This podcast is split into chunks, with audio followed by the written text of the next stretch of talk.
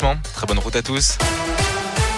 On vous souhaite la bienvenue sur Radioscope, 7h30, c'est l'heure du journal et c'est avec Philippe Lapierre. Bonjour Philippe. Bonjour Guillaume, bonjour à tous et à la une de l'actualité en ce vendredi 1er octobre, des nouveautés en vue.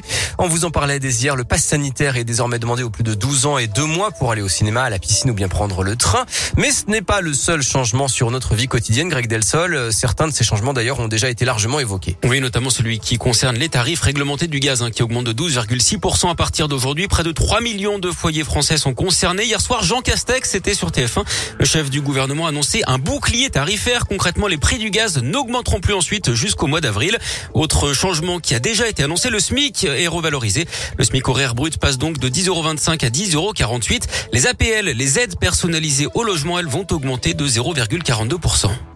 Et Greg, une réforme phare du quinquennat d'Emmanuel Macron entre en vigueur aujourd'hui. Oui, il s'agit de la réforme de l'assurance chômage très contestée par les syndicats. Cette réforme doit, selon le gouvernement, favoriser la stabilité de l'emploi. Dans la fonction publique hospitalière, plus de 500 000 agents vont bénéficier d'augmentation. Les infirmiers, les aides-soignants ou les manipulateurs radio sont concernés. Les aides à domicile du secteur associatif vont aussi avoir droit à des hausses de salaire allant de 13 à 15% mais elles ne concernent pas les salariés du privé. Merci beaucoup Greg vous parliez de ce bouclier tarifaire annoncé par Jean Castex. Est-il suffisant d'après vous face à l'explosion des prix de l'énergie? C'est la question du jour sur radioscoop.com. Dans l'actualité, une jeune femme légèrement blessée, deux personnes intoxiquées par la fumée et sept personnes relogées. C'est le bilan d'un incendie hier soir dans un immeuble de la rue Claude Contamin à la Tour du Pin selon les pompiers de l'Isère. Un couac au concours d'avocats à Lyon. L'examen qui devait durer 5 heures a dû être annulé en catastrophe selon le progrès. La direction de l'école plaide l'erreur humaine le corrigé a été livré en même temps que le sujet aux candidats. 200 euh, candidats vont donc devoir repasser l'épreuve lundi.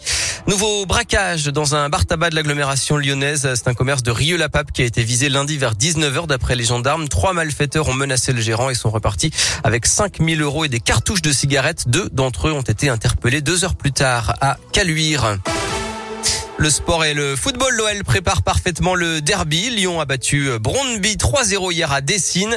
Une victoire qui permet aux Lyonnais de consolider leur première place dans leur groupe avec deux victoires en deux matchs et d'engranger de la confiance également avant le derby donc à Saint-Etienne dimanche soir en Ligue 1.